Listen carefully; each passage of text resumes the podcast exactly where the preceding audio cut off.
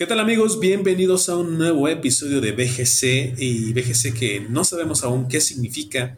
Ah, no sé si sabemos el nombre, pero no se lo vamos a decir porque lo tienen que averiguar ustedes y para que nos sigan, para que nos vayan siguiendo en este podcast que estamos desarrollando en Millennials, trabajando un producto más de esta compañía que van haciendo, ah, según yo. Mi nombre es Jorge Luis El Santo Hernández y conmigo se encuentran. Se encuentra Coco Martínez Ay, güey. Paco, lo, siento, lo, siento, amigos, pero. ¿Qué pasó ahí, amigo? ¿Qué pasó? este, de repente me ganó. Me ganó este el cansancio de la semana, lo siento, lo siento, amigos. Bueno, estamos regresando de, estamos regresando de año nuevo y, y ahora sí que venimos pues bastante madreados de todo lo que se haya vivido, ¿no? Bueno, por ejemplo, Paco, que le ha tocado trabajar en estas épocas este, bastante. Horriblemente. Pero que está sacando aquí la cresta. Coco, que también este, no sé qué hace, pero pues él, supongo yo que también viene cansado. De dormir y comer. ¿Te tocó cocinar en estas épocas, Coco? Eh, mande, mande. ¿Te tocó cocinar en estas épocas para la familia y así? Sí, sí, sí, ahora sí anduve acá ayudando en Navidad, este, pero fue la única fecha en Año Nuevo, lo hicieron mis tías. ah, ok. Bueno, pero igual cocinar es una chinga. Bueno, estar también con la familia de repente también es este, muy pesado. Independientemente si te llevas bien o mal, ¿verdad? Pero sí. Pero bueno, chavos, les doy la bienvenida a este nuevo episodio. Es el cuarto episodio de, del podcast de BGC. Ya el treinta y tantos o cincuenta y tantos de lo que es Millennials trabajando. Pero bueno, vamos, vamos este, a empezar este año nuevo. Vamos a arrancar este año 2023 con, esta, con este episodio de BGC y con la temática de cameos en la cultura pop. Y Coco, te pregunto, ¿qué son los cameos? ¿Cómo entendemos los cameos? Los cameos son aquellas apariciones especiales de personajes famosos o, gente de alguna manera que todo el mundo reconoce y que se va a impresionar al ver la película, la serie o cualquier eh, tipo de entretenimiento en sí. Eso es un cameo. Ok. Paquito, ¿tú qué nos puedes decir de los cameos? Pues yo exactamente, bueno, sí entendía lo mismo igual que Coco, este, pero pues sí, o sea, creo que nos hemos acostumbrado y ha habido como tanto actores como directores que nos dan una pequeña sorpresilla por ahí en películas suyas o, o de algún este otro amigo de ellos mismos. Ok, entonces el día de hoy vamos a estar hablando de los cameos y los cameos eh, tenemos que entender también que pueden ser flashazos de alguien que está apareciendo atrás de cierto personaje o en alguna escena que va saliendo así rápidamente o también pueden ser pequeñas participaciones de personajes o de gente, como ya dijimos, directores o gente de producción o gente, este, o inclusive artistas no conocidos eh, dentro de una película, pero que no necesariamente están protagonizando esa película. Entonces tenemos esas dos este, opciones, por así decirlo, ¿no? Estos cambios flashes o rápidos o estas pequeñas participaciones que también se pueden dar en las películas. De hecho, se dice que en una de las películas que se va, a estrenar, se va a estrenar en este año, que es la de Flash, que no sé si la van a poner como Flashpoint o qué, pero se dice que ahí va a haber varios cameos de Batman, de diferentes Batmanes que han existido en la, eh, ahora sí que en, la cinematografía de Warner o de DC, pero bueno, todavía no se ve muy bien cómo va a ser eso. Pero vamos a ver ahí también, pues, ese tipo de cameos, eh, pequeñas participaciones o flashazos rápidos de eh, estos personajes. Sí, Entonces, y, también. Ah, bueno, bueno. No, dime, dime, No, también lo que te iba a decir es que eh, se puede hablar del el lado B de, de, los cameos precisamente cuando se hacen sin, sin planeación, sin corazón, sin, sin, ninguna motivación específica o sin ninguna eh, coherencia narrativa y en este caso yo amo DC, pero en este caso creo que no, no hay absolutamente nada coherente en lo que están haciendo. Son, la verdad, patadas de ahogado de, de un universo cinematográfico que ya está muerto y que se va a reestructurar completamente, lo van a hacer desde cero. Entonces se me hace, se me hace morbo todo lo que están empezando a hacer con respecto a esto del Flashpoint. Eh, y por sobre todo porque Flashpoint es uno de los cómics más eh, influyentes y mejores escritos y más históricos de, de, todo lo que lleva el cómic como medio. Y honestamente creo que no le van a hacer justicia. O sea, estoy súper preocupado. No, bueno, en el caso de DC y todas las películas que están haciendo, sí, hay yo que también soy este, no puedo decir que amante total y fiel, pero sí me gusta mucho lo que hace, lo que lleva desde el cine. Este, pues hay que decir que esta película también ya, ya carece de cierto sentido, pero bueno, ya para no seguir hablando mal de DC, este, vamos a empezar con los cameos que traemos, los casos de cameos que traemos para comentar, este, ya sea eh, cameos que puede ser en películas, puede ser en series. Fíjate que estaba pensando y tratando de acordarme si en algún momento he visto alguna especie de cameo en libros o historias escritas, este, o en algún otro tipo de contenidos y hasta ahorita, pues no, no, como que no me he acordado, pero porque todos los que traigo son generalmente del cine. Bueno, y uno de una serie. ¿Ustedes se acuerdan de alguno que tenga que ver con historias así, libros o cosas así? Pues es que eh, los libros de repente ya han hecho de todo, güey. Como por ejemplo, eh, hay un libro que a, mí, que a mí me gusta mucho, güey, que es este Historias del Imperio, de Fernando del Paso. Y es narrado por Carlota, por ejemplo, ese libro, güey. O sea, y, y hay obviamente si les podemos llamar cameos, güey, pues hay apariciones de Maximiliano, hay apariciones de Juárez, hay apariciones de, o sea, entonces, y son, son gente que, que habla en la novela, güey. Y bueno, chavos, para empezar con esta cuestión de los cameos que vamos a platicar hoy, empiezo yo con una serie muy conocida y que actualmente está siendo transmitida en la televisión abierta y que aparentemente pareciera que la gente ya no, no ve la televisión abierta, pero sí tiene bastante éxito. Y esta serie es Dragon Ball. Lo, la cosa es la siguiente. En Dragon Ball, eh, cuando Goku era niño, Em, existieron diferentes arcos de historias que fueron eh, contando la historia de las travesías de Goku y las aventuras de Goku a lo largo del, mundo. En uno de estos arcos, es el denominado el arco de la patrulla roja, a Goku le toca enfrentarse con la patrulla roja, después con un asesino que también venía por parte de, de la patrulla roja, que era Tao Pai Pai.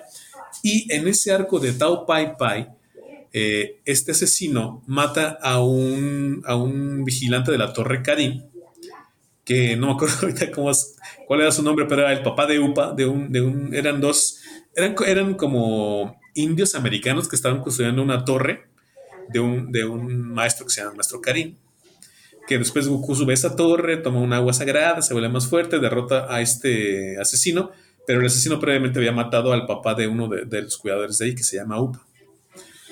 En este arco, Goku tiene que volver a buscar las esferas del dragón para revivir al papá de Upa y en esta pequeña travesía eh, le toca enfrentarse contra los monstruos clásicos del cine de terror eh, para poder este, pues, encontrar todas las esferas del dragón y revivir el papá de Upa. Eh, junto con, con, Goku este, va Krillin, va Yamcha y va el, bueno, Upa, que sería el, hijo del, del, sujeto que mataron, que les comento que mataron. Y les toca pues enfrentarse a estos monstruos de terror. Se encuentran primero con el hombre invisible, al cual, derrotan gracias a que eh, lo, rocian de sangre del maestro Roshi y se vuelve visible. Después les toca pelear contra. Ah, no, le dicen Drácula, le dicen el hombre Drácula. Eh, que, en ese momento era como una especie de peleador de, de kickboxing, pero era Drácula, con toda la fachita de Drácula, los, sí, pues la, la, fachada de no muerte, todo esto, ¿no? Y también les toca, lo, derrotan este, fingiendo que son una cruz, que tienen agua bendita, que está la luz del sol y todo eso, ¿no? Y les toca pelear también contra eh, la momia, que en ese momento fue, eh, eh, digamos, el personaje más poderoso, porque ahí se lo tiene que derrotar directamente Goku, porque la momia pues tenía poderes sobrenaturales, no fuerza sobrenatural, podía este, atrapar a las personas con sus vendas, este, por alguna extraña razón tenía la, facultad de, como de paralizar a las personas, ¿no? Como tenía poderes especiales como que de la momia. Finalmente, en, esa, en ese mismo arco, eh, no, no pelean contra un hombre lobo, pero se encuentran así que como que con el diablo o con una especie de personificación del diablo y pues que también a Goku le toca derrotarlo. En este pequeño arco les digo, se enfrentan contra esos monstruos, pero ustedes dirán falta el hombre lobo. Pues resulta que el hombre lobo también aparece en Dragon Ball, pero este aparece en otro arco de que, va, que sigue después de este, que sería en el torneo de las artes marciales, Goku se encuentra no con un hombre lobo, pero se encuentra con un lobo hombre, que de hecho les pide ayuda para ya dejar de transformarse en... es un lobo que se transforma en hombre y no le gusta estar, transformado en hombre, ¿no? Cada que ve la luna y destruyen la luna para ayudarlo y que ya no se vuelva a transformar en, en hombre. Entonces me llama mucho la atención este, que en esta serie de repente enfrentaran a Goku, un personaje así como que totalmente alejado de, de los personajes clásicos de terror, ¿no? Del cine de terror y que le toque en algún momento dado, adaptado muy a la japonesa y muy a, lo que es la serie de Dragon Ball, este, encontrarse con, el hombre invisible, con Drácula, con este el lobo hombre en este caso. Pero, pero, pero fíjate, güey, esa, esa de, lobo hombre, güey, es una referencia a el cuento de Boris Vian, güey. Que, ah, sí, la que tú nos sabes comentar en otro podcast, ¿no? Sí, que Boris Vian, güey, es, habla de los antropolicandrios, güey. O sea, entonces eso, eso es una referencia a otro, a otro que ni siquiera es de terror ni nada, sino es literatura fantástica pura, güey. Pero también es una referencia un poquito más sutil, güey. Sí. O sea, pues yo creo que fue una referencia pensada, o no sé si la hayan pensado, ¿eh? ¿Quién sabe cómo sería esa cuestión de, de cómo armaron estos, estos, arcos de historias? A lo mejor la hicieron, la quisieron hacer como chistosa, ¿no? En lugar de que el, el hombre se transformara en lobo, pues que el lobo se transformara en hombre y que estuviera, y que estuviera, se sintiera mal por eso, ¿no? Y, tuviera que pedir ayuda para dejar de hacerlo. O tal vez, como tú bien dices, Goku, hicieron esta referencia así como que más útil para la gente más conocedora de, de los antropolicantros. Licantros, ¿sí? Antropolicandros, sí. Bueno, ajá, del, lobo que se convierte, ¿no? O sea, me parece muy interesante y no sé realmente la gente que de repente ve esta serie se, se ponga a decir, oye, estos son como que monstruos así típicos del Halloween, ¿no? Como que clásicos. Porque, por, ejemplo, yo cuando era niño me tocó veros esta serie, ahora sí que en mi niñez, pues yo veía a los monstruos y decía, ah, mira, pues es el hombre invisible, ah, mira, pues es como un vampiro, ah, la momia ya era como más evidente, pero nunca me puse a pensar realmente por qué salían, ¿no? O por qué eran, eh, o qué referencia había con ellos en este caso. Y me gustó mucho ese cameo que recientemente vi en Dragon Ball que está retransmitiéndose en televisión abierta, les comento, y que aparentemente pues sí está teniendo cierto éxito eh, ya después de tantos años de haberse transmitido en la tele. ¿Cómo ven mi primera, no recomendación, decir, mi primer caso que les traigo de cameos? Yo la verdad este, desconocía un poco de eso. Yo no soy tan fan de Dragon Ball este, ah. y pues no, no sabía que tenía esas este, apariciones. Sí, pero ¿qué te pareció? ¿Se te hace interesante? dices, ay, no no, sí, fíjate que sí, porque pues al final de cuentas, bueno, hace rato que comentabas de cómo podían vencer, por ejemplo, a la momia, que más de tener este una fuerza sobrehumana es un poder sobrehumano, pues a lo mejor en ciertas caricaturas sí han tocado como haciendo, han hecho cambios también así como con esos este monstruos, pero pues no, o sea, jamás como que si me hubiera ocurrido o me hubiera pasado por la cabeza como ponerlos en la misma línea con ponerlos en la misma línea junto con Goku y todos sus amigos, pues es algo que no hubiera pensado. Ajá, sí. Sí, sí, sí. Sí, eso es lo que también a mí se me hace sí, bastante loco, ¿no? Que esta cuestión de juntar estos monstruos con el mundo de Dragon Ball, así como que si lo piensas, realmente no, nunca encontrarías como que la forma de meterlos, pero ahí encontraron la forma de meterlos a estos monstruos. ¿Cómo ves, Coco? ¿Tú, ¿Tú qué opinas? Yo sí me acuerdo, güey. Ya, cuando empezaste a decir, güey, todos los personajes de así, los recordé. O sea, sí, sí dije, ah, es verdad. Y, y de repente uno, uno que, que, que, no conocía cuando era niño ciertas referencias o así, pero luego sí me he topado con videos y sí, sí lo recordaba, güey. Lo de, lo del el lobo que se transforma en hombre, ese sí se me ha olvidado. Ese sí se me ha olvidado por completo hasta ahorita que lo dijiste pero se me hace bien curioso. O sea, le imprime todavía un factor más extraño a, Dragon Ball, sobre todo, que era más de aventura que de otra cosa. Sí, era aventura y artes marciales. O sea, cuando vas a meter, o sea, la momia con artes marciales, ¿no? De aventuras y tipo poderes especiales, ¿no? Por ejemplo, que, que tiene pues, los, los, poderes así de tipo Kamehameha y etcétera, ¿no? Pero bueno, ahí está mi primer caso. Este, vamos con el que traes tú, Coco. Sí. Y después seguimos con Paquito. Sí, fíjate que yo quisiera abrir eh, con uno. La verdad es que ya en esta, en esta onda que ya tú dijiste de Dragon Ball y todo eso, me gustaría meterme en un aspecto más mainstream, güey. Este. Ajá. Eh, y yo voy a decir uno de una película que la neta, la neta la tuvimos que, ver en la escuela, nos obligaron, güey. Este, que es una película que se llama Always Be My Maybe de Netflix. Pero, ¿por qué nosotros la tuvimos que ver? Porque, pues bueno, eh, al, estudiar gastronomía, pues precisamente la película trata sobre una gastrónoma internacional, o sea, una, una chef internacional que abre restaurantes por todo el mundo y un vato que es, llamémosle, un tipo como, pues, mediocre en el sentido de que el güey es comodino, nunca, nunca quiso como modificar su vida, nunca quiso, este, evolucionar, ir más allá, porque él ponía de pretexto que su mamá había fallecido, ¿no? Ajá. Este, entonces, eh, la otra morra que crecieron juntos, la otra morra creció sola porque sus papás siempre trabajaban y, creció con el, apoyo del otro, de la familia del otro chavo, que, que de alguna manera eran, ellos son asiáticos americanos y eran coreanos, ¿no? Este, de, ascendencia coreana. Entonces, este, la mamá del, morro, pues le enseña a, cocinar, este, la apoya en, todo lo que tiene que ver con, con la cocina y le da la bienvenida a la familia. Entonces, este, de ahí ella se enamora de la cocina. Pero en el transcurso en que ellos crecen, se, la morra se enamora del vato y el vato también estaba enamorado de ella, pero como todo hombre burro, güey, este, pues la hiere y ya nunca la vuelve a ver, güey. O sea, y ese güey se queda en, en, en, la mediocridad y en el conformismo y ella crece a niveles brutales. Entonces la historia trata como de la historia de amor de ellos, cómo van mejorando entre los dos, cómo van evolucionando como personas, pero en el transcurso en que ella quería darle celos a él, un día se va a un este a un antro muy exclusivo por, porque ella era una estrella internacional y se encuentra, güey, más bien este se hace novia de, de, alguien empieza a decir que es un actor y que es un actor de método y que es la persona más apacible y más magnífica del mundo y no sé qué tanto y así.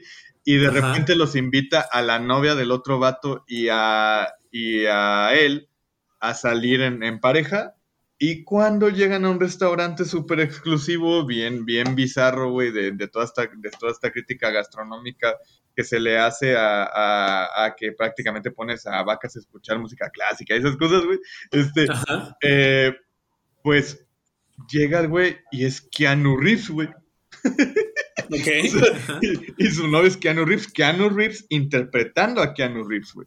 Entonces, está increíble su cameo, güey porque él sabe todas las exageraciones que hay alrededor de su persona y lo hace todavía más exacerbado, lo hace todavía más exagerado, teatral, súper teatral, o sea, te, te ponen a un güey según como muy espiritual, como muy calmado, como, como que siempre tiene discursos profundos, todo el mundo lo ama por ser como es, o sea... Súper humilde. Ajá, y, de repente llega un punto en donde pues tienes, tiene el otro vato súper envidia, güey, porque aparte de que le tiene celos a la morra, güey. Y, y la neta, este, pues llega un punto en donde fastidia a Keanu Reeves, güey.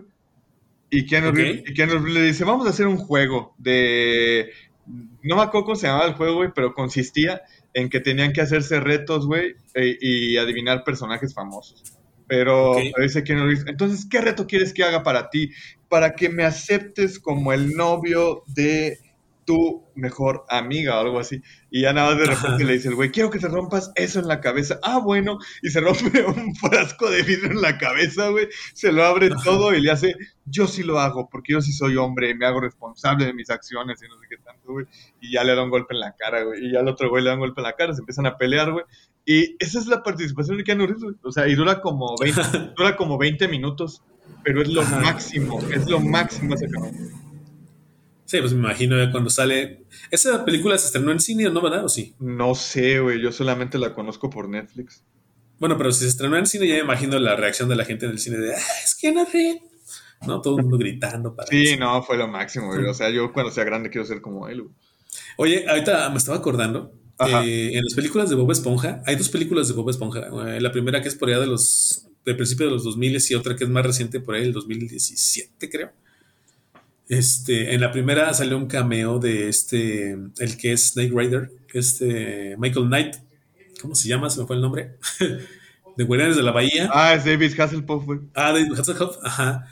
Y en la segunda película hay una aparición precisamente de Keanu Reeves, que aparece como una especie de ser espiritual que, este, que, que, va guiando el camino de Bob Esponja para, para triunfar al final de la película. ¿no? acordé, o sea, es que son esas apariciones también que dices, no mames, y, y, es así viene el cine la gente cuando de repente pues, está la película, es Bob Esponja, ¿no? A lo mejor te podías esperar algún cameo. De hecho, creo que hasta sale Machete en esa película como cameo, como, como un villano así también rapidito. Pero cuando sale Keanu Reeves, pues toda la gente de, ah, es Keanu Reeves, ¿no? Se, se vuelven locos y fue así, y tío, que sale como este ser de luz que va a guiar a Bob Esponja para lograr este, su, su cometido, su camino en esa película. Sí. Ahorita me acuerdo así de rapidito de ese cambio también. Este, pues, buen, buen, este caso, Coco. Paquito, ¿algo que decir acerca de esto? Pues igual, ¿no? no conocía. Este, pues es que la, la historia como me la estaba contando Coco no sabía si me estaba contando la película o me está hablando de su vida. Ajá.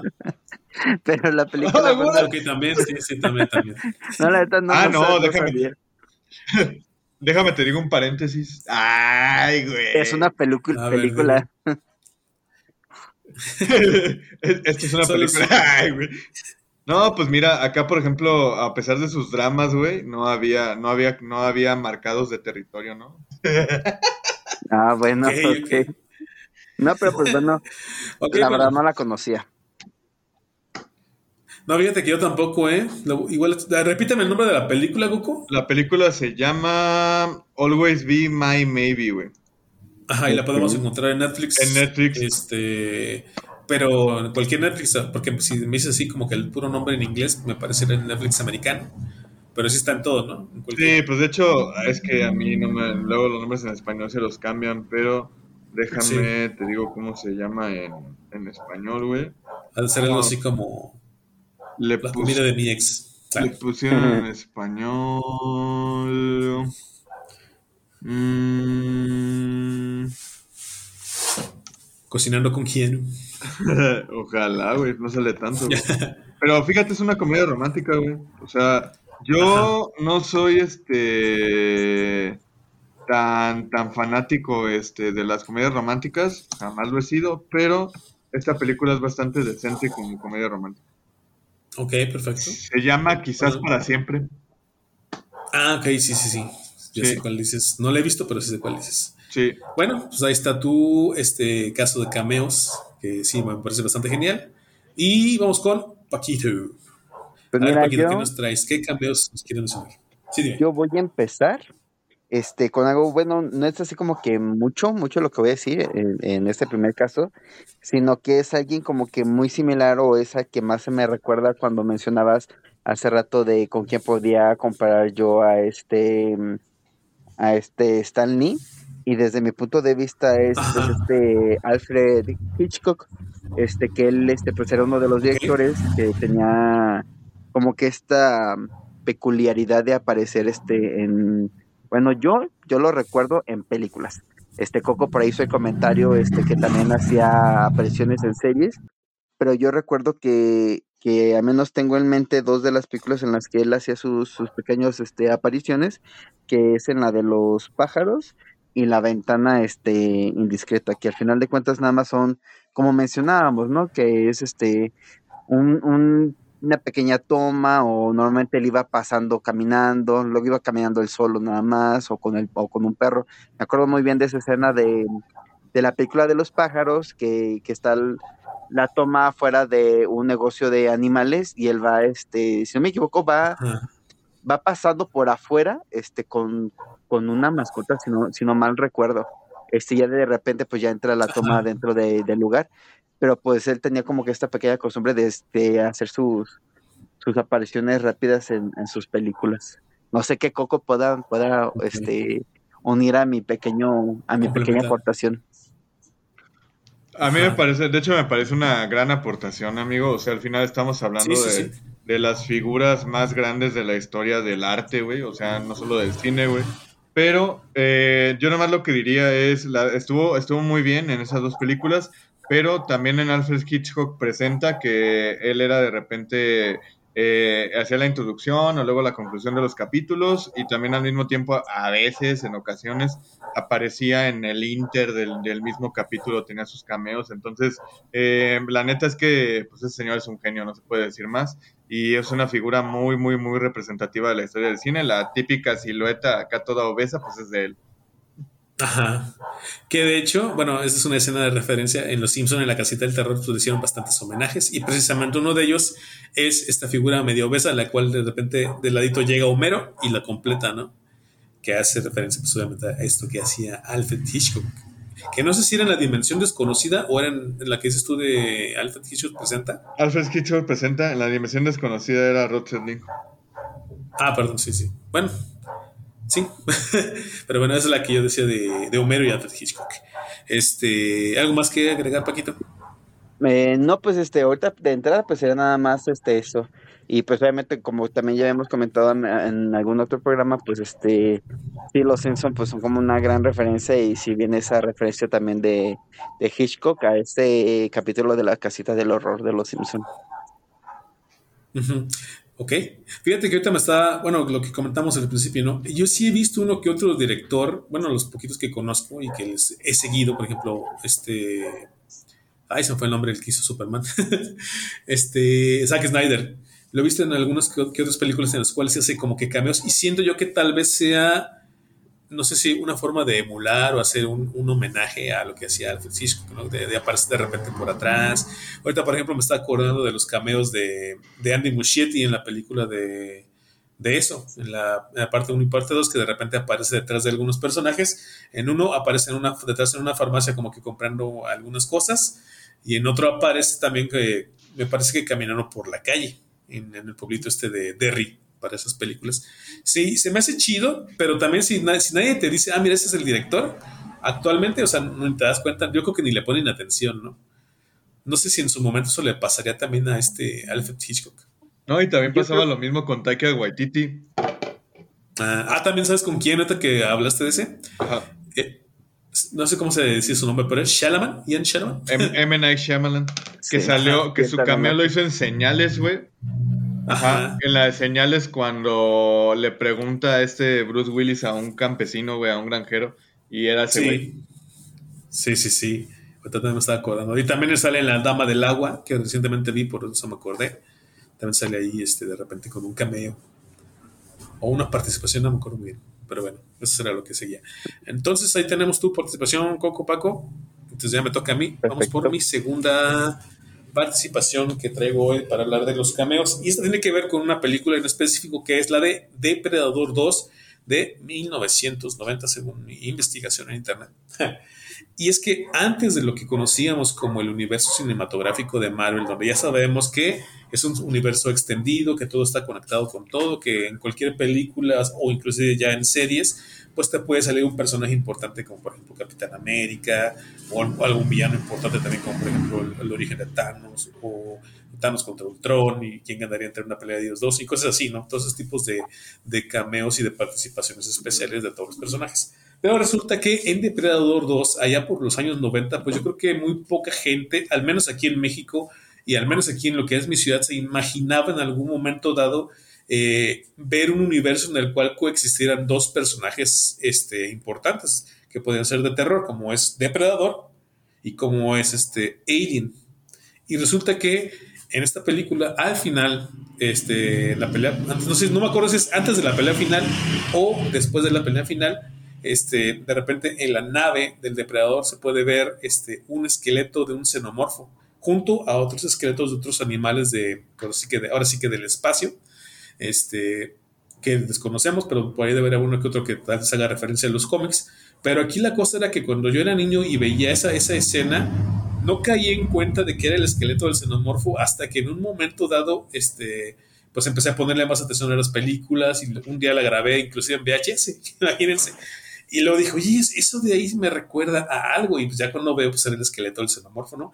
Y te pones a pensar, oye, ¿será que el depredador en su momento dado pues tuvo contacto con los xenomorfos, los cazó y pues de repente, pues ahora sí que eh, te, se, te, explota la cabeza, ¿no? Si es que el depredador es xenomorfo, imagínate una, para ese tiempo aquí, pues ni siquiera imaginábamos eso. Ahora imagínate para un niño en aquel tiempo decir, oye, imagínate una pelea del depredador contra el xenomorfo. ¿Cuándo llegará algo hacia el cine, no? Ya llegó años, décadas después, pero sí se me hacía algo que, de repente te volaba la cabeza, ¿no? Bueno, a mí se me hacía muy chido. Y otra de las cosas que también aparecen en esa película y que también de repente hacían, empezaban a hacer como que un pequeño universo, es eh, algunas pequeñas referencias de, de, los, acontecimientos que ocurrían en la primera entrega, en Depredador. Este, en donde te narran que, que bueno, un, equipo del ejército, un equipo de fuerzas especiales, perdón, se encontró con un ser extraterrestre en la selva y pues este ser extraterrestre los mató a todos y quedaron solamente dos sobrevivientes y de repente ahí, este, en lo que es la película aparecen algunos, un cameo así rapidito de una entrevista que le están haciendo a Ana, el personaje de Elpidia Carrillo, que es una de las sobrevivientes de la, de, la primera película. Y también aparece así, pero ¿qué te gusta? Cinco segundos. Y de hecho ni siquiera se escucha qué está diciendo. Pero lo que yo he estado, lo que yo en algún momento, este, viendo curiosidades de la película, entendí es que también había, iba, iba a existir dentro de esa película una pequeña, un fragmento de una entrevista que también habían hecho al personaje de Dodge, nada más que por cuestiones ahí de, cómo se arreglan las películas y cómo se arreglan los actores y los pagos y todo esto, pues terminó por, terminaron por quitar el, ese cameo. Pero en esa película hubiera existido el cameo tanto de, de Ana, del personaje de Pida Carrillo, como el, personaje de Arnold Schwarzenegger como Dodge en la película, pero digo, desafortunadamente no fue así. Pero si hubieran salido los dos cameos, así con esos pequeños fragmentos de entrevista, yo creo que hubiera sido todavía más épica esa película de Depredador 2. Porque inclusive cuando la ves sin conocer tanto la historia de, lo que es el depredador y verla nada más como una película de acción, te dices, bueno, la película está buena, ¿no? Como una película inclusive también de terror está buena, pero ya cuando conoces y cuando empiezas a ver como que sí existe ese universo de, que hay más cazadores, que hay más lugares en donde ha atacado y que hay gente que lo ha combatido, pues sí te vuela la cabeza, ¿no? Bueno, al menos eso me pasó cuando yo era niño. ¿Cómo ven este, estos otros cameos que les traigo? Ese, ese me parece chido porque eh, empezaste con un, llamémosle, micro cameo, güey. O sea, y, pero, pero neta, para una persona no muy avispada, no tan perceptible, güey. O sea, y, y eso, eso me gusta porque al final de cuentas es una toma como de cinco segundos donde se ve precisamente el esqueleto de un xenomorfo en la nave de depredador. Ajá. entonces a mí la verdad es que sí, sí me acuerdo, sí me acuerdo de esa escena, güey. Y sí, sí es parte de un universo amplio que de repente ha sido muy extraño, este, en, eh, que no se sabe bien qué onda ni en los cómics y luego en las películas también igual, está muy chistoso, pero pues al final de cuentas te, da a entender que los depredadores y los, y los xenomorfos pues son entes que precisamente vagan por el espacio y se tendrían, se tenían que encontrar entre ellos. En algún momento, sí, sí, sí. ¿Cómo ves tú, Paquito? Eh, Silenciaste tu micrófono. Ah. A él le digo que, espero que no me maten porque no he visto las de Depredador. Este, también desconocí un poquito de eso. No, no las he visto. Ni las de Alien. Este, he estado. El propósito de verlas, o sea, sí lo tengo planeado. Este, Depredador, no sé, como que no me llama tanto la atención. Fíjate que hoy estaba viendo, hablando de Depredador, estaba viendo este, de la, unos videos de lo mejor y lo peor del año y pues no se me antojaba ver la nueva de Depredador, pero escuché que sí está buena, entonces como que la voy a ver. Sí, la, la, de la de Prey está buena. Está buena la voy A tratar, voy a tratar de ya este año, va a ser mi propósito de año, ver muchas películas que no he visto, que son parte de la cultura general, porque pues sí, me gusta mucho la cultura general y me gusta mucho el cine, pues tengo que, tengo que este, saber mínimo para de, dónde criticar te pueden no gustar si quieres, o sea, porque no necesariamente tienen que gustar, pero sí las tienes que, conocer y ver, ¿no? Digo, tampoco, tampoco voy a darme yo de que yo conozco todo, digo, hay cosas que también no he visto. sí, pero digamos. voy a poner mis moños, ¿verdad? Pero por ejemplo, esas pues sí son como que referentes, ¿no? O, este, son películas que, que, la gente sí tiene así como que muy, muy, muy en la, en la cultura este, general y pues yo sí las he pasado este, por alto.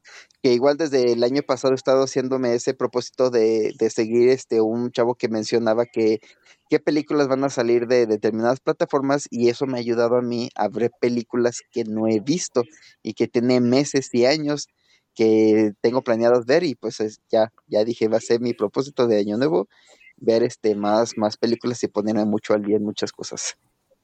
Igual yo. Fíjate, que tienes una gran oportunidad porque, por ejemplo, con la saga de Depredador, pues puedes empezar prácticamente por cualquier película y le vas a entender. Pero ya cuando, te, ya cuando la vayas viendo y vayas viendo como que la referencia y, todos, y esos cameos que te comentamos, vas a decir, ah, mira, esto pasó aquí, esto pasó allá, y esto es de acá. Por decir, hay una, hay una película que hizo Robert Rodríguez que se llama Depredadores, que sería como que la 3, digamos, de, la saga de Depredadores.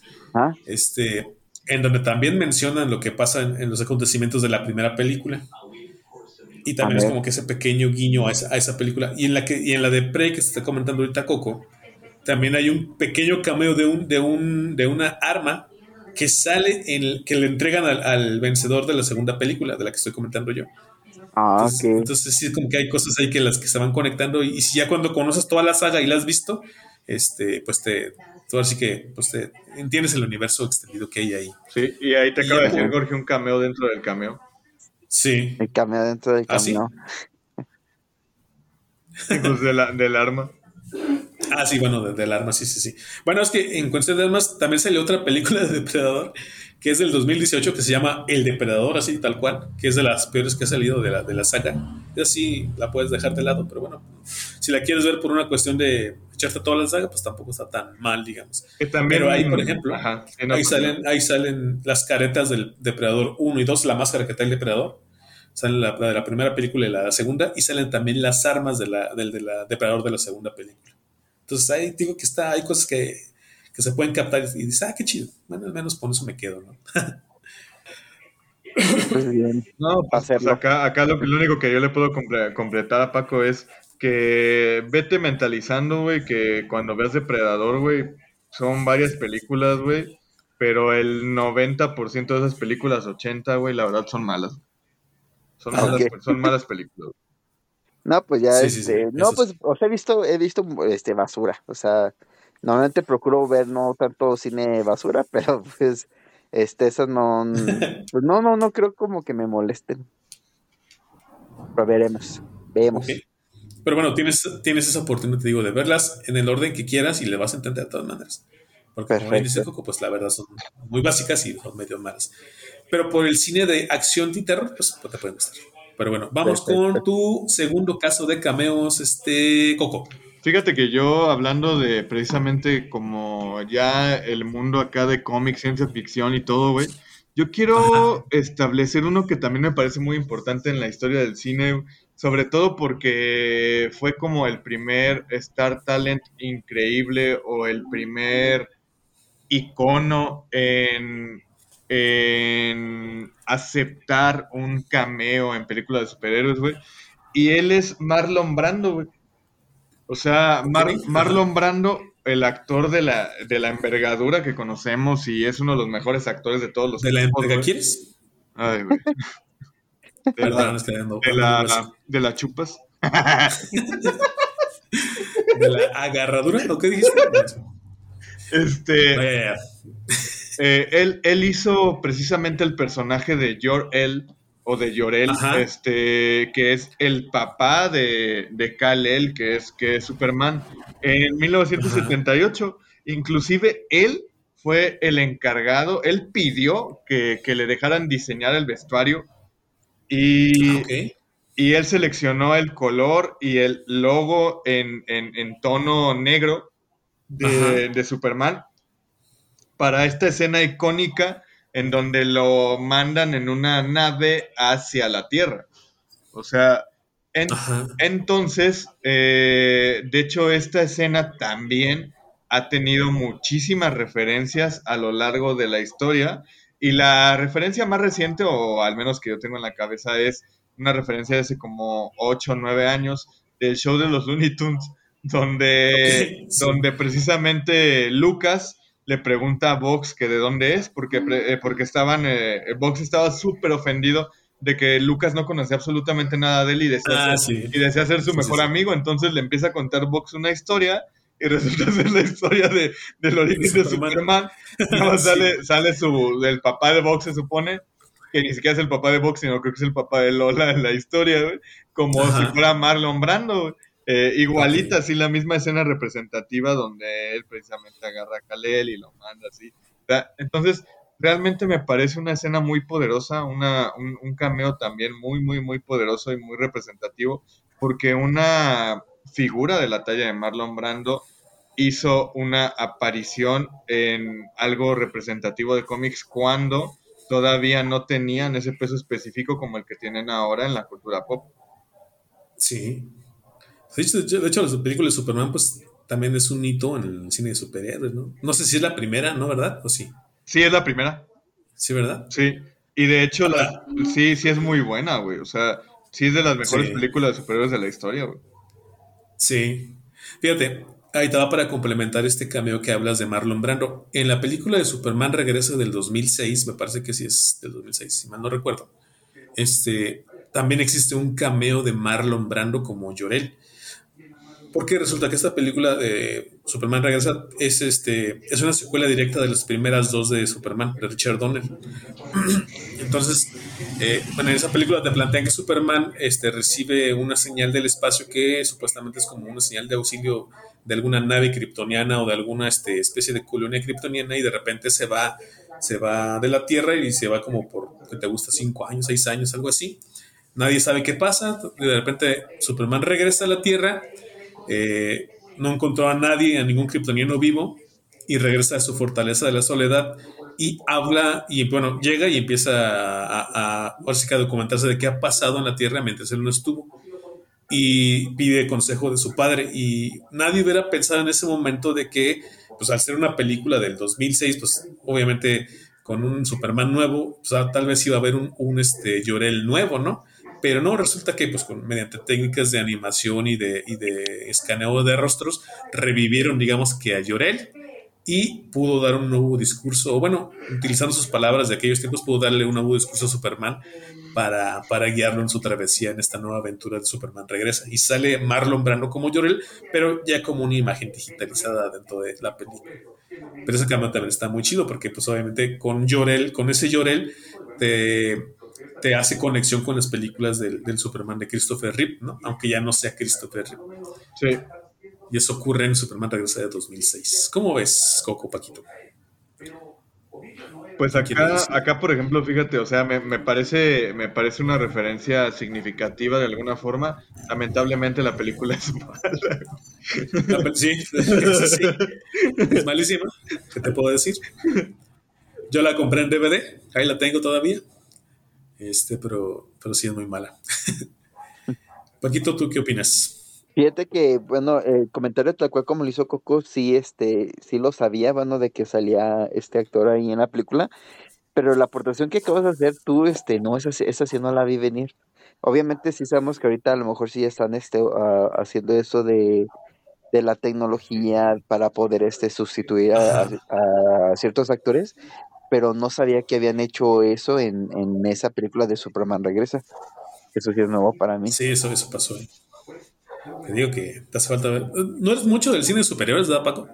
no, esa, esa sí la vi, pero no, no recuerdo esa escena. Este, ah, La vi, este, lo pasé por alto porque si no, no, pues este, no, no, no lo vi, ¿no? Porque, o sea, de superhéroes sí he visto, más que nada del 2000 para acá, porque las películas de antes, este, como solamente tengo memorias así de, de, verlas, este, haber visto pedazos, pero la información tal cual como la soltaste ahorita, sí no, este, me agarró de bajada. Ah, bueno, te sorprendí por lo menos. Sí, hasta eso que sí. Pues bueno, ahí estuvo, ahí estuvo mi, caso. Ah, no, el caso de Coco, ¿verdad? Y, mi aportación. Vamos con el segundo caso que traes tú, Paquito. ¿Cuál nos, ¿De qué nos vas a hablar? Fíjate, en esta segunda ocasión quiero hacer como que una mención de, digamos como tres, este, va a ser como una pequeña compilación, este, de esta, ¿cómo se puede decir? Es, esta, mm, algo que hace Hollywood de estar trayendo este el pasado al presente, por decirlo así, este de recrear este películas, recrear este series y más que nada es este hacer películas de series viejitas de los ochentas. Entonces me acordé, justamente este es algo que, que lo investigué ahorita rápidamente para tener bien mis fuentes. Este, pero pues sí han sido, bueno, voy a mencionar tres películas este, que fueron series este, en 70s y 80s y pues hicieron como que un poquito estos cameos.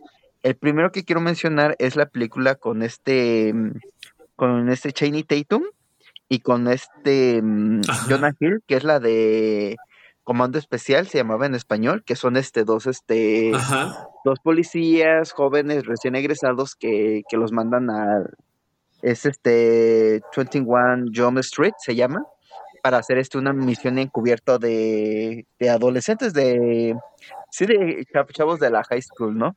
Este, y al final de la película, cuando andan revelando todo, este, pues resulta que, que a los que andan este, buscando, este, que unos que andan este, narcotraficando una droga nueva, este, descubren que uno de los que estaban ahí inmersos era justamente este Johnny Depp, que él en sus años había hecho este, una serie en los ochentas de ese mismo nombre y pues fue como que una, bueno, todas estas son unas, este, son apariciones eh, como especiales de estos personajes de, las series originales que vienen entrando a, las, a las películas. Ese es, el, ese es el primer caso. El segundo que sí es de, una película que de repente una vez así me la topé en la, en la televisión y ya se estaba acabando y la dejé para ver qué tal estaba, fue la película de este Starkey y Hosh, que es con este. que es con Ben Stiller, eh, ben Stiller y Owen Wilson. Este, que igual tengo. Yo, sabía, tenía entendido que era de una serie como de los 70, igual policíaca, de, de dos amigos, uno de pelo negro y uno rubio que, que trabajaban a la par. Y justamente tengo entendido que al final de esta película, después de una misión, este de, se destruye el carro de uno de ellos y el otro logra conseguirle como una, como una imitación, por, decirlo así, del, mismo carro.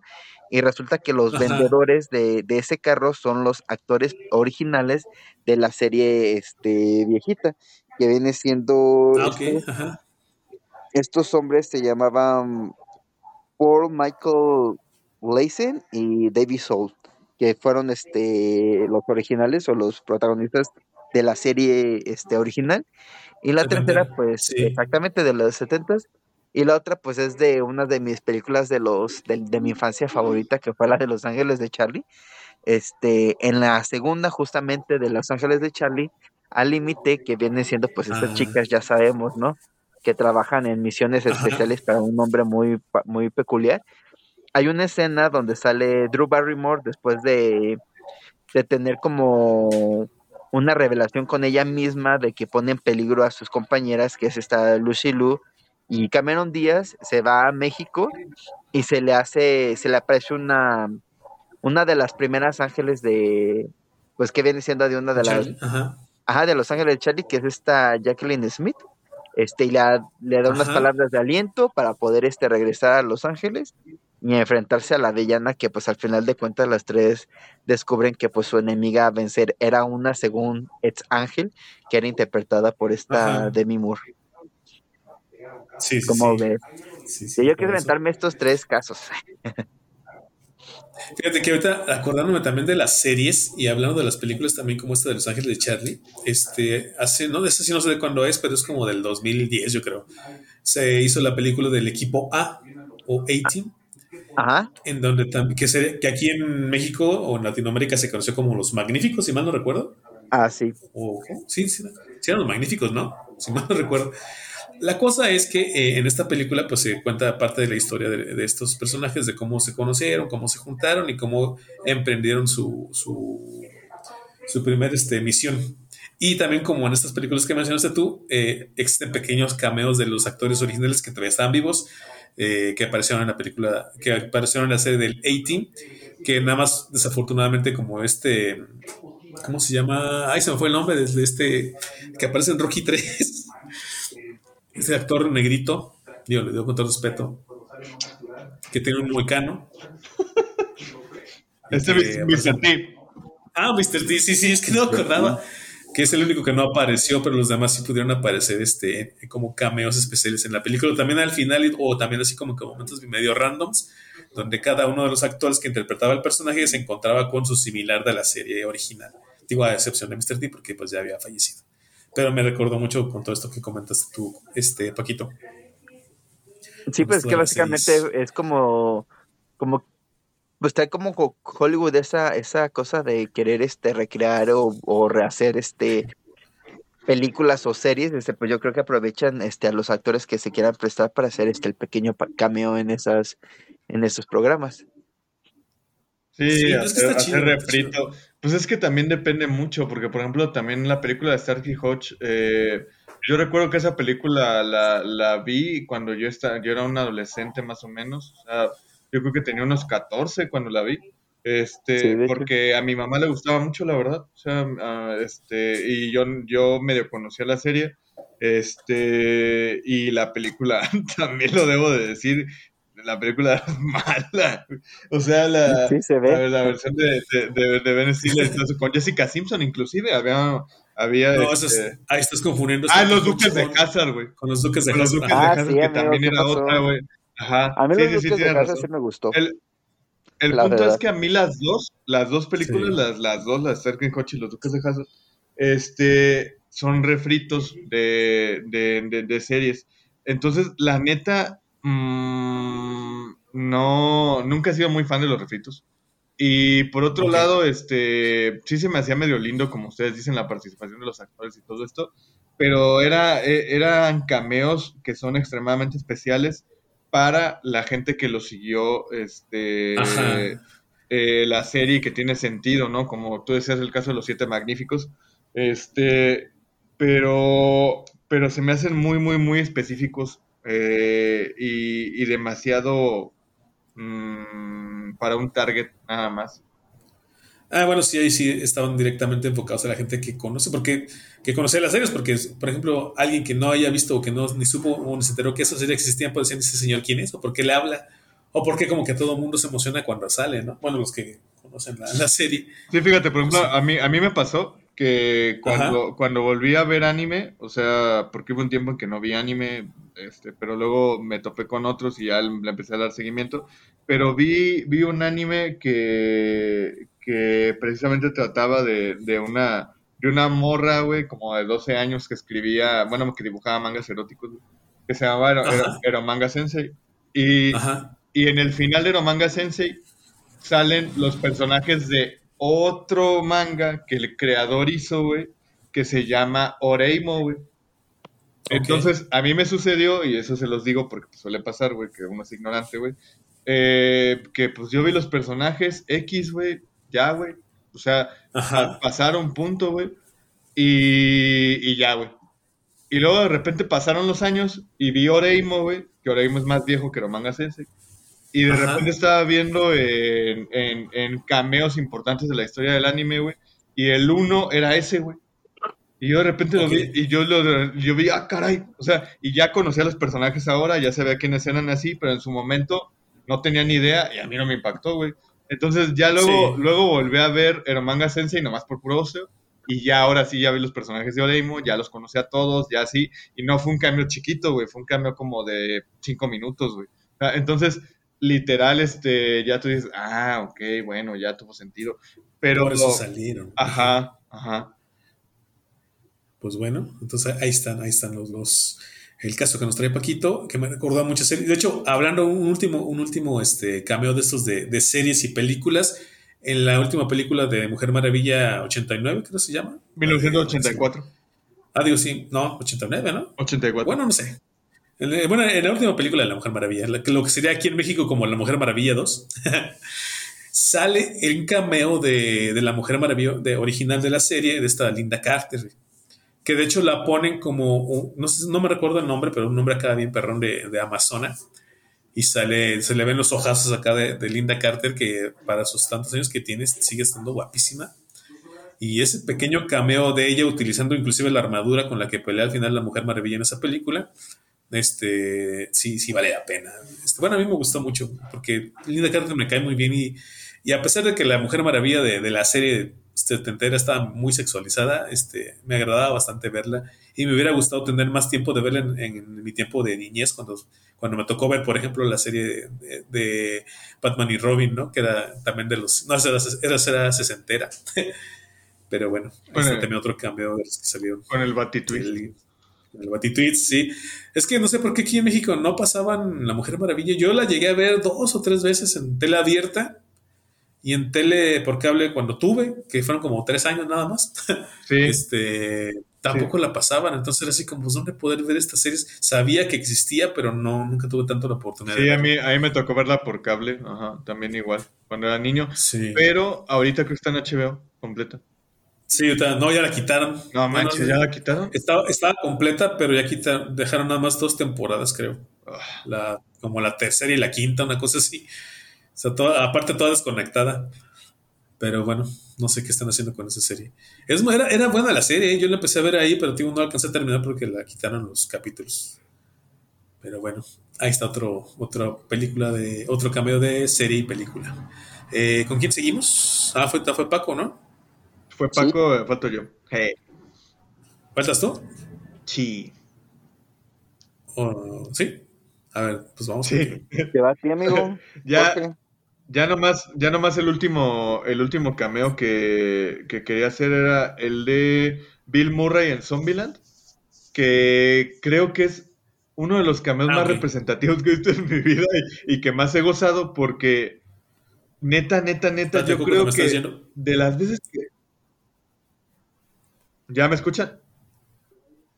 No, pero, pero. Sí. A ver, listo, listo. ¿Y ahora sí?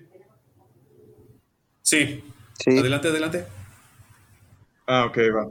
Va, va, va. No, lo que, lo que decía era que de los, de los cameos más, más disfrutables que yo he visto en toda mi vida ha sido el de Bill Murray en Zombieland, porque yo creo que es de las pocas veces que me he reído tanto en muchísimo tiempo con una película el don, cuando salió Bill Murray. O sea, el, asunto acá es que los personajes principales que, son Little Rock, Tallahassee y todos los demás, eh, llegan, llegan a, una mansión en Beverly Hills y pues están huyendo de los zombies, ¿no? Entonces de repente pues entran a la casa y, y Bill Murray siendo Bill Murray se le ocurre hacerles una broma y, y uno de los personajes, pues por miedo, por ya la vivencia que estaba teniendo, y era el personaje principal, eh, que tenía su manual de supervivencia para zombies, pues precisamente este, el güey le dispara directo a Bill Murray y lo mata. Pero, pero para esto Bill Murray se alcanza como a, reivindicar de alguna forma y, dice que pues, fue muy exagerado intentarlos asustar, que fue una tontería, este, todo esto. Y ya nada más de repente le dice este Woody Harrelson al, al otro personaje, le dice, You kill Bill fucking Murray. O sea, y estaba súper enojadísimo porque era su ídolo. Entonces, entonces este, no, es, es, uno de los mejores cambios que he visto en mi vida, en mi vida. Fue muy gracioso. Ok. Bueno, según yo, Bill Murray eh, eh, estaba disfrazado de zombie porque era su idea de... De camuflarse. para, para, defender, para camuflarse, para defenderse, no sobrevivir. Sí, sí, sí, sí, recuerdo ese cambio también. Y también salió un poquito un cameo de la, de la canción de los cazafantasmas, si más no recuerdo, ¿no? O de la película.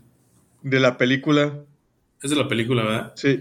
Sí. Sí, también está, está genial ese, pequeño cameo que sale en Zombieland. Que también no te lo esperas, ¿no? Porque, por ejemplo, yo cuando vi esa película la primera vez, pues sí te esperas que, que es como, es, bueno, que es de zombies, que es media de comedia, que tiene acción, que tiene un poquito de terror, pero luego llegan a esta mansión donde, de hecho ya tenían toda la intención de encontrarse con alguien, ¿no? Con, con Bill Murray o algo de él, y luego se lo encuentran ahí y pues se, desata toda esta escena que también se vuelve, siento yo, bueno, no, no tan icónica porque mucha gente ni conoce a Bill Murray, al menos aquí en México, pero sí, está, está muy chida, a mí sí me gusta. ¿Cómo ves, Paquito, tú? Pues sí, o sea, sí, yo sí me acuerdo de esa, de esa película, de hecho, este, anoche creo que estaban pasando a las dos pero pues sí, obviamente es icónica la, la, escena. Yo esperaba que Coco mencionara la parte en la que menciona este Bill Murray cuando le preguntan que, que si hay algo de lo que se arrepienta y dice que tal vez de haber hecho la ah. película de Garfield. Ah, sí, cierto. Ah, sí, sí. Ah, pero eso es ya en las escenas postcréditos, ¿no? No, amigos, sí viene en la película. También. ¿Sí? Sí. es que es que sí me acuerdo de haber visto eso, pero pero pero se memoria te falla. escritos de la película. Sí, Coco, ya, estás viejito. Un poco. Ok, bueno, pues ahí está tu participación. Coco me tocaba a mí, ahorita que me estoy acordando. Bueno, ahorita que me estoy a pensar. Y de hecho, Paco me dijo, pero me brincaste como siempre. Este, no, pues que tú cerrabas, ¿no? Mm, pues, eh, tampoco tanto por nada, pero bueno. Paco, ¿quieres continuar tú o lo sigo yo y cierras tú? no, si quieres, este, sigue tú y yo cierro. Ok. Ah, antes de que Coco me brincara, yo tenía planeado este gran cierre, al menos de lo que yo iba a decir. ¿Qué pasó? ¿Qué se escuchó? No, no, no. Es que escucho güey, güey, güey, güey. no sé. Eh, la tele, Ah, dije, ¿qué, ¿qué pasó? ¿Qué pasó? Pero bueno, a ver, yo ya les mostré, este, bueno, ya les, les planteé, no, les comenté mi cameo de Dragon Ball, el cameo de Predador 2. Ahora me voy a ir este, en general al cine de acción y artes marciales y traigo varios cameos que me llaman mucho la atención y me gustan y me han gustado a lo largo de la vida cuando los he ido cachando y los he ido notando viendo las películas, ¿no? Voy a empezar con eh, una película que tal vez ustedes no conozcan porque sí es como medio desconocida aquí en México y aparte siento que a ustedes no les gusta tanto este cine de artes marciales y de acción. Pero esta película salió por allá en 2005 y se llama, eh, aquí en Latinoamérica se llamó El Protector. Eh, y, en, su, en su idioma original, que es tailandés, se llama Tom Jung-gun o algo así. No sé cómo pronunciarlo. Que es la de. Esta película. Jackie Chan, ¿no? No, esta película es protagonizada por un este, artista marcial que también es de los más destacados, al menos en los últimos 10 años, no sé ahorita qué tanto, que se llama Tony Ha, que saltó a la fama también por allá del 2001, creo, con una película que se llama Ombaj, en donde, bueno, es una película de artes marciales, en la cual se destaca principalmente el arte marcial del Muay Thai y, el, y un arte marcial que se llama Muay Thai Boran, que es el que utiliza este actor en esa película, para combatir a los malos. En esta película, El Protector de 2005, eh, te cuenta la historia de un chico que vive en la Tailandia rural, que es criador de elefantes o cuidador de elefantes, ahí no entendí muy bien qué era, pero la cosa es que él tiene a su cargo dos elefantes que un día se aparean, tiene un elefantito, y este elefantito se vuelve muy amigo de él, crece, eh, digamos, junto al elefantito un poquito, y un día unos cazadores furtivos llegan, matan a los elefantes, al papá y a la mamá, y se roban al elefantito y se lo llevan a Australia. Entonces, en este, en este, para esto, este, este muchacho, quien además de ser cuidador de elefantes, pues resulta que era un experto en artes marciales porque estaba ahí como que en un templo budista tailandés donde les enseñaban artes marciales a los alumnos, pues se ve con la necesidad de ir a rescatar a su amigo el elefante que se llama Cor. Viaja hasta Australia en este viaje pues va a planear todo lo que va a hacer, no sabe ni a dónde va a llegar, ni qué idioma va a hablar, este, ni cómo le va a hacer para encontrar al elefante, pero tiene que encontrar. Cuando llega al aeropuerto, baja sus maletas, se va caminando por la terminal y de repente choca con una persona ahí media extraña. Cuando chocan estos dos, se voltean todos los dos en, en, posición de pelea, de, de, pelea de cualquier eh, eh, héroe de acción. Y resulta que esta persona extraña es Jackie Chan, ¿no? Y se quedan viendo este, en guardia los dos eh, a los ojos eh, un momento, de repente ven que ninguno de los dos tiene malas intenciones hacia el otro y se, relajan, se dan la mano y, se despiden. Y ese es el pequeño cameo que aparece en esta cinta de Jackie Chan, que si ustedes lo, si lo deben de conocer, al menos de, mencionar, aunque no hayan visto sus películas, pues es uno de los grandes este, actores del cine asiático de, de acción de artes marciales y de comedia. Entonces, esta se dice que eh, esta aparición, esta, este cameo de Jackie Chan en esta película fue de cierta manera una especie de, de, darle la, batuta, ¿no? ¿Cómo se dice cuando, cuando se pasan, este, como en los Juegos Olímpicos, en estas carreras de, ah, la estafeta, de darle estafeta a este Tony Ha para, para ser el siguiente héroe de acción en el cine de artes marciales. Entonces Jackie Chan es esta pequeña aparición con ese fin de por así decirle, darle su aprobación y pasarle la estafeta para que se convierta en el siguiente héroe de acción del cine de artes marciales. Esta, esto pasa en esta película de El Protector. Después tengo otro cameo que también es un, pase de estafeta. Este sucede en la película de El Tesoro del Amazonas, se llamó aquí en México. No sé cómo se llama en inglés, yo sí la conozco nada más por El Tesoro del Amazonas. Pero en esta ocasión tenemos a Dwayne Johnson, a La Roca, quien protagoniza esta película en la cual es como una especie de guardaespaldas de un este, mafioso que manda a buscarlo, que lo manda a buscar este, a su hijo perdido en el Amazonas y que se lo traiga a su, a su casa porque pues, lo, le quiere dar una chinga por no obedecer, ¿no? durante esta aventura, Dwayne Johnson, el personaje de Dwayne Johnson, que no me acuerdo cómo se llama en la película, eh, se, se, encuentra con una persona muy especial en uno de sus trabajos. Esta persona es Arnold Schwarzenegger, quien en, quien en ese momento cuando se lo encuentra, eh, cruzan miradas, van caminando uno frente al otro, cruzan miradas y Arnold choca con él el hombro y el otro voltea así como que también como que se van a pelear, pero Arnold le dice a, la roca, eh, disfrútalo, ¿no? como, como diciéndole, va a empezar tu camino en el cine de acción te dejo, te paso la estafeta en esta ocasión para tú convertirte en el nuevo hombre del cine de acción americano. Entonces, ahí tenemos ese también, un pequeño cambio también de 5 segundos, 10 segundos máximo, la escena donde aparece Arnold Schwarzenegger y le dice a La Roca, disfrútalo, ¿no? Y ya, pues los dos personajes se separan, La Roca sigue su camino y continúa con la historia que se va a desarrollar en la película. Después, otro, otro de los cameos también que se me hacen muy chidos, este es de 1973 en la película de Enter the Dragon, o como se llamó aquí en, en Latinoamérica, Operación Dragón. Eh, aquí no es tanto un pase de estafeta, pero sí es un encuentro de dos grandes del cine de acción de artes marciales.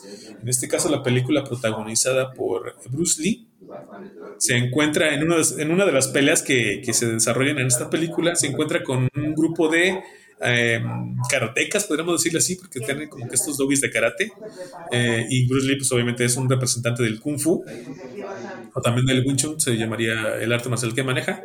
Este, y entre estas personas con las que pelea vestidos de karateca aparece Jackie Chan. Y de hecho, hay una, hay una historia muy curiosa en la cual Jackie Chan recuerda esa, a su participación en aquella película como un extra. En este caso iba como un extra, o sea, nadie lo conocía, nadie sabe quién era, pero aparece como extra en esta película. Y él comenta que dentro de las coreografías que estaban haciendo eh, para las peleas de la película, Bruce Lee había una escena en la cual él traía un, un palo, se llama un bo, que es un palo largo con el que, bueno, estaba dándole su tunda a los, a los demás este, extras. Y en una de esas, en un movimiento extraño y, bastante peligroso, le llega a pegar a Jackie Chan en la cabeza, ¿no? Y lo desmaya. De hecho, el golpe fue tan fuerte que lo desmaya y Jackie Chan nada más, de hecho, él comenta que ni siquiera sintió dolor, solamente vio el palo que se le acercaba y después se fue a negros. Tiempo después despierta y ve a la gente así como que reanimándole, diciendo, ay, ¿estás bien? ¿Estás bien? ¿No? Y comenta Jackie Chan que Bruce Lee se acerca a él, le pide perdón por haberle pegado, porque no era su intención lastimarlo y, este, y le ruega que lo perdone y que aparte, pues, que, espera que le va a dar más trabajo este, en, algunas de sus otras películas que vaya a hacer. Digo, desafortunadamente después este, Bruce Lee murió y Jackie Chan ya no pudo seguir trabajando en sus películas, pero pues obviamente de cierta manera eh, espiritual, digamos, le pasó la estafeta de ser el, el, asiático, el hombre asiático del cine de acción a, de Bruce Lee a Jackie Chan esa película de Enter the Dragon de Operación de 1973. Y finalmente este es un cameo que a mí me agrada bastante porque tiene que ver no tanto con los actores, sino más bien con los personajes de la película. Y esto ocurre, este cameo ocurre en la película de Rocky Balboa en el año 2006, que sería como la de Rocky 6, por así decirlo. Podríamos conocerla aquí en México como Rocky 6, en donde ya encontramos a un Rocky ya bastante viejo que todavía tiene una última pelea en su corazón y está y ve la manera de volver a pelear, ¿no? Y por azar del destino, él eh, se encuentra con un joven boxeador que no ha encontrado la pelea que, lo glorifique como un boxeador que tiene renombre y respeto por la gente que lo, que lo va a ver, algo parecido a lo que le pasa al Canelo Álvarez actualmente, y se encuentra con un Rocky que tiene aún una última pelea en su, en su, en su corazón, en su cuerpo, y pues se enfrentan, ¿no? Al final de la pelea, pues Rocky pierde, al, al final de la película Rocky pierde, no la alcanza a ganar, a fin de cuentas también era una pelea de exhibición, o sea, tampoco se estaba jugando como que el campeonato mundial, pero sí se dan una buena tunda entre los dos boxeadores, ¿no? Cuando Rocky se baja del ring, cuando, cuando se termina la, pelea, Rocky se baja del ring, va pasando a través de la gente, mucha gente lo va saludando y existe una escena como de tres segundos en la cual se ve una figura grande, un hombre muy grande, este, que, que no se le alcanza a ver el rostro, pues se ve de hecho muy negro, o sea, se ve oscuro, este, por las luces así del recinto donde están. Y se comenta dentro de lo que es la historia de Rocky y los fanáticos de Rocky que ese hombre grande que está ahí es un cameo de Iván Drago. Iván Drago, que fue el boxeador que tuvo que derrotar a Rocky en la película de Rocky 4 y que se supone que Iván Drago va a ver esta última pelea de Rocky para ver si en algún momento dado este, Rocky es vencido y, y, de cierta manera Iván Drago se puede vengar de él, ¿no? O se puede burlar de él pero se ve en este, este pequeño cameo así de Rocky pasando por el público y de repente ahí entre el público se ve esta figura negra de un hombre gigantesco que, que recuerda a Iván Drago. O eso es al menos lo que se comenta entre los fans de la película. ¿Cómo ven estos cameos del cine de acción y artes marciales? Pues sobre todo son, son importantes en el sentido en que pues tan solo el de, el de Bruce Lee y Jackie Chan, pues Jackie Chan apenas iba iniciando su carrera o, era apenas como, como stunt y todo eso. Ya después fue significativo con, los años, ¿no? Ajá. Este, el otro también de Jackie Chan y en la del protector, pues también es muy similar. Es, es, es, un asunto como muy similar. Este, y la otra película, la de Rocky, eh, pues de repente pues ya uno se encariña con los personajes o de repente con la franquicia y puede parecerle un poco más significativo, pero son cambios demasiado pequeñitos. Sí, ese es muy, pequeño. Ajá. Y finalmente digo, el, de también es uno, una cuestión de, de pasar esta feita, el de La Roca y Arnold Schwarzenegger, porque que también es un cambio bastante pequeño, pero ahí sí sabemos que es Arnold Schwarzenegger el actor, pasándole la estafeta al personaje de acción de, pues sí, de, Dwayne Johnson, ¿no? De La Roca. Sí. Paquito, ¿algo que agregar o comentar? Pues fíjate que eso es con lo que yo me quedo, por ejemplo, con el caso de Dwayne Johnson y, y Schwarzenegger, de que sea como, como un pequeño gesto, a lo mejor con tu, con el caso de, de Jackie Chan, pues a lo mejor pudo haber sido como el primero, ¿no? De, de las situaciones que se dio, pero hacer este como pequeño gesto de pasar la estafeta, a pesar a lo mejor que uno no, no, no, no lo analiza como que muy a profundidad, pero pues está como que lindo, ¿no? Bueno, está chido, está bien, este, este, que haga como que esas cuestiones pues, para, pues para hacer las cosas, ¿no? Porque a final de cuentas nos hemos dado en cuenta que en el caso de La Roca, pues ha sobresalido mucho su carrera en muchas películas de acción. Entonces, pues sí se ha levantado mucho su, su imagen en, en, esa, en ese aspecto y en esto yo lo quiero muchísimo. Pero pues ese pequeño gesto de una película que ya tiene como bastantito que salió, pues está como que bien como para uno verlo como de, ah, ese nuevo hombre de acción, ¿no? Que no sé si sea la primera película de La Roca como tal, como protagonista. Mm, esa película no. del 2003. No, sé si sea la primera, pero si fue así. De las primeras. Sí, dime, dime. Tal vez no sea la primera, no sea la primera película ni la primera película de acción, pero sí es de las primeras. Pero que de menos ya hay como que un camino cimentado. Sí. Sí, sí, sí. Pues ahí está. Pues ahí está mi colaboración. Este. Espero que les haya gustado. Vamos con tu último caso, Paquito, ya para cerrar el podcast. Bueno, yo quiero cerrar este con esto de que bueno, a mí me gusta mucho este. Eh, bueno, sí, el anime no tanto como a Coco. Coco ve más anime que yo. Pero yo me quiero ir en el aspecto de. de un este. de una empresa que, que ha hecho como un poquito de, de este. de estos cameos en alguna de sus. de sus series. Que vienen siendo lo, las chicas de Clam. Este, hay una hay un este anime que hicieron en, en, más bien esto, hay un manga que lo hicieron en, anime y desgraciadamente desde mi punto de vista pues fue muy desafortunado que no terminaran el anime, el manga sí está terminado, pero pues hubiera estado genial como que desarrollaran un poco más como lo estaban haciendo, que viene siendo el anime de Subasa, Crónicas de Sakura, que esta, este anime habla un poco sobre pues los protagonistas son Sakura y, y, este Shaoran, pero no son los Sakura ni Shaoran de la, del anime de Sakura Card Captor, que es de, de, las, de los animes de los finales de los 90. En esta historia te narran de que Sakura es una princesa este, y Shaoran pues es parte del reino de, de, en el que viven, ¿no?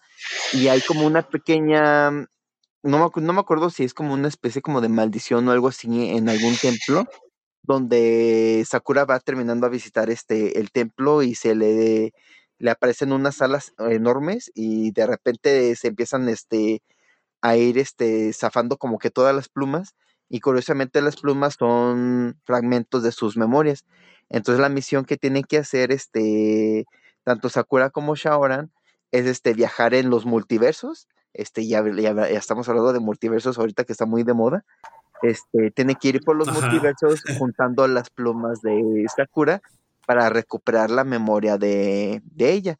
Que igual pasan muchísimas cosas en el anime, pero tal cual así como va este, haciendo la historia, llegan a un punto donde hace un pequeño cameo un, una protagonista de un anime justamente de las chicas Clamp, que no sé si lo voy a pronunciar bien, que se llama It's, Holic. Este, hace un pequeño, este, es, es, un cameo, mm, o más allá que un cameo, porque terminan apareciendo justamente con, con la protagonista, que es una bruja, tengo entendido, y ella es la que les dice qué es lo que tienen que hacer, este, cuál es la misión de, de Shaora, y a la par de que ellos aparecen, aparecen otros dos personajes, que uno se llama Kurogane y otro se llama Fai, y tiene que hacer esta misión de viajar con ellos dos para juntar las, este, las cartas de, Sakura. Y a lo largo de, del anime hay un tomo que de hecho este, lo sacaron en, en OVA, que me gusta mucho, donde terminan viajando todos ellos juntos con una criatura que es la que les permite hacer los viajes este, en las dimensiones, que se llama Mokona, este, que es parte del universo de Holic.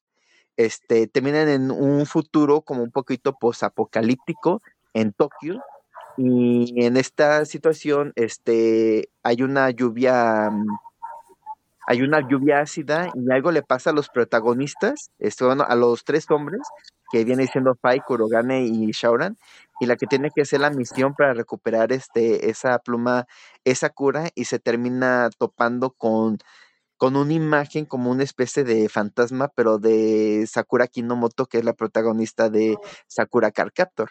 Entonces tiene como que muchos guiños de estar metiendo que a sus personajes de otros, de otras franquicias, por decirlo así, a esta historia. Este, y sí lo hace como que súper interesante, digamos. Esos casos que mencioné, pues son, son como de las caricaturas de del grupo Clan, que son como que más, más representativas. Pero en sí el, el manga este, está muy, muy, muy bueno, la verdad. Ok, pues ahí está. Fíjate, eso no necesariamente viene de, del anime como tal, sino también desde el manga y todo, ¿no? Sí. ¿Cómo ves tú, Coquillo? La verdad es que eso que dice Paco me parece... Eh, el manga, como él, él ha mencionado, es un proyecto muy interesante.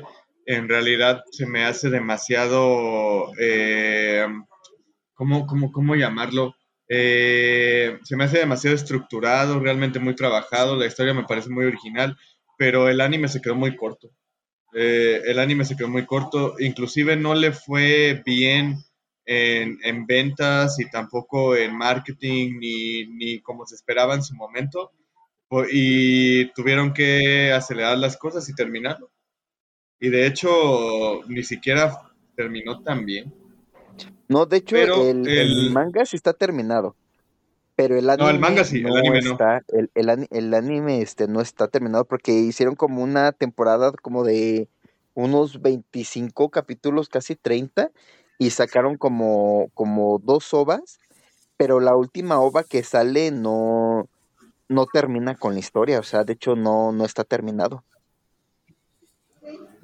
Sí, es lo, es, lo, que, es lo que también este, digo, o sea, el anime no, ¿no? El anime tiene muy poquitos episodios, realmente no funcionó. El manga sí, sí, para los super fanáticos de las clams sí, sí les pegó chido.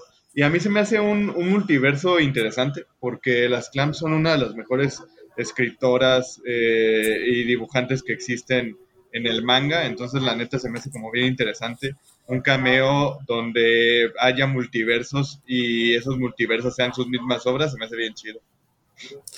Oigan, ahorita que estaban hablando de multiversos y de diferentes obras de tanto en el manga y en el anime, este, me estaba acordando también de un cameo. Bueno, no sé si decirle que es cameo porque sí ocupa como varios capítulos de, la serie, pero remontándome a Dragon Ball, hay un mm. momento en la serie también en Dragon Ball, este, donde Goku cuando es pequeño, este, va detrás de un maleante y va en su nube voladora, ¿no? Y, este maleante va como que en una supernave que va rapidísimo y luego Goku le dice a su nube voladora, nube voladora, ve más rápido y, como que él, cuando van aumentando la velocidad como que su universo se va transformando, como pareciera que van viajando como que a la velocidad de la luz, ¿no? Y de repente los dos, ya al momento en que se alcanzan, pum, salen como que en otro, en un lugar muy extraño que se llamaba Aldea Pingüino y en esta aldea pingüino resulta que podíamos encontrar un personaje también bastante eh, conocido de, la creación de Akira Toriyama, que sería Doctor Slump, y se encuentra precisamente con Arale y con eh, Norimaki, no sé cómo se llama el doctor, el doctor Norimaki, que sería el, padre o el creador de Arale. Y esto es lo chido porque de repente pues, se encuentra con Arale, otro personaje de Akira Toriyama, pero también están en un universo muy distinto al que, al que Goku conoce, ¿no? Porque inclusive los monillos, a pesar de tener los mismos diseños de Akira Toriyama, pues se ven muy distintos a los que conoce Goku. Y ahí les va lo, chido. Este cameo en esa en, Dragon Ball de Arale y de Doctor Slump, este, dura como dos capítulos o tres. Y en lo que es la nueva, bueno, la, versión de Doctor Slump, eh, por ahí también de los 80s, y la versión de los 2000s, sea, también aparece el cameo de Goku dentro de esas series y precisamente como que en ese momento en el que va persiguiendo ese mismo ladrón aparece en la, en la, en la serie de, en este caso de Doctor Slump con Arale. Eso también me recuerdo mucho lo que venían comentando, ¿no? De cómo los personajes del mismo creador, pues se pueden ir encontrando de repente dentro de las mismas, este, en este caso, del mismo anime, tanto en el anime de Dragon Ball como en el anime de Doctor Slump. Pero bueno, ese, ese sería mi complemento para, para esta, esta mención. ¿Cómo ven? No, también está bueno porque como son de Akira Toriyama los dos.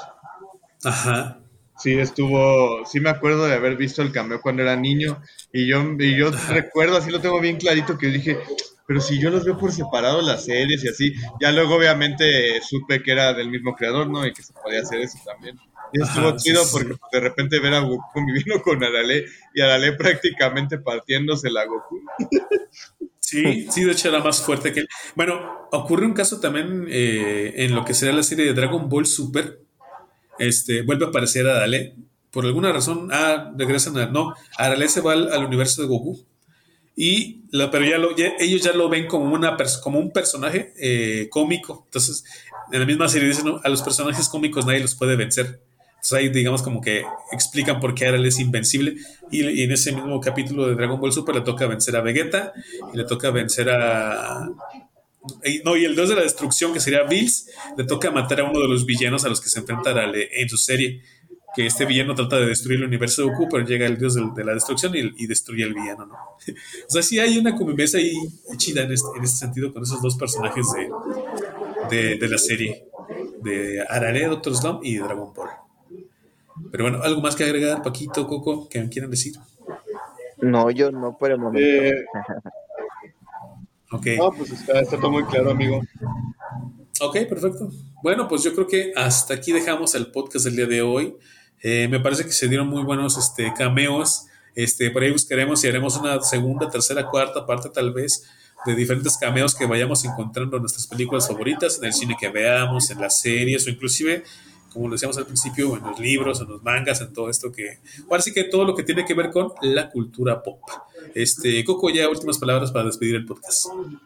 Pues nada más decir que de repente son muy interesantes los cameos, luego es está chido leer algunos artículos que hay por ahí de internet de cameos divertidos en algunas cosas, ya sea en animación, como por ejemplo los de Scooby-Doo que están increíbles, o ya sea este, en anime de repente como lo que dijo Paco, eh, o, o en películas un poquito más eh, a veces un poquito más mainstream, a veces un poquito más entretenidas, a veces un poquito más indie.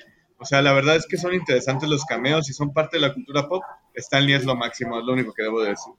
Ah, ni hablamos de los cameos de Stanley, pero bueno, ya lo dejaremos a lo mejor para un capítulo más especial. Eh, Paquito, ¿algo más que decir? Digo, últimas palabras para despedir el podcast. Va a ser donde hablemos de puro Stanley, casi, casi. Pues que Stanley tiene, o sea, ¿cuántas películas salió? ¿Como 20? sí, ¿no? Más o menos. hablando nada más del universo del UCM de Marvel, es fácil 20 películas. Y en cada cameo, bueno, porque también están las películas del Hombre Araña de, de Sony, ¿no? Porque unas son de Disney y otras son de Sony. Y ahí también salió, y también hizo cameos en las películas, por ejemplo, de Hulk, de las primeras que hizo, la de Eric Bana, que será la del Increíble uno Hulk nada más, no sé si salió en la de El Increíble Hulk, que después fue la, como que la 2, pero bueno. Sí tiene bastantes cambios muy interesantes, ¿no? En Iron Man que sale como Hugh Hefner. pero bueno, este, últimas palabras para despedir el podcast, Paquito. No, pues de ahora sí que, bueno, ha habido a lo mejor algunos casos en los que sí mencionamos en donde pues, se pueden encontrar algunas este, de las cosas, pero por ejemplo en, en el mío del último ejemplo, pues si tienen la oportunidad de buscar este, ya sea en internet, este, que puedan leer este, los mangas, este, pues estaría bueno porque, o sea, sí están interesantes, o al menos hacerles la invitación un poquito al anime, este, pues que lo disfruten, porque la verdad sí, sí hay muy buen contenido dentro del anime. Sí, también, como no. Historias más originales, siento yo, a veces. Por, por esa cuestión de ser japonesas. Pero bueno, hasta aquí dejamos el podcast del día de hoy, el episodio del día de hoy. Este, gente, esperamos que les guste. No se olviden este, darle like aquí al podcast, darle corazoncito si están en Spotify, seguirnos y nos estamos viendo este, próximamente. Esto fue BGC. Hasta luego.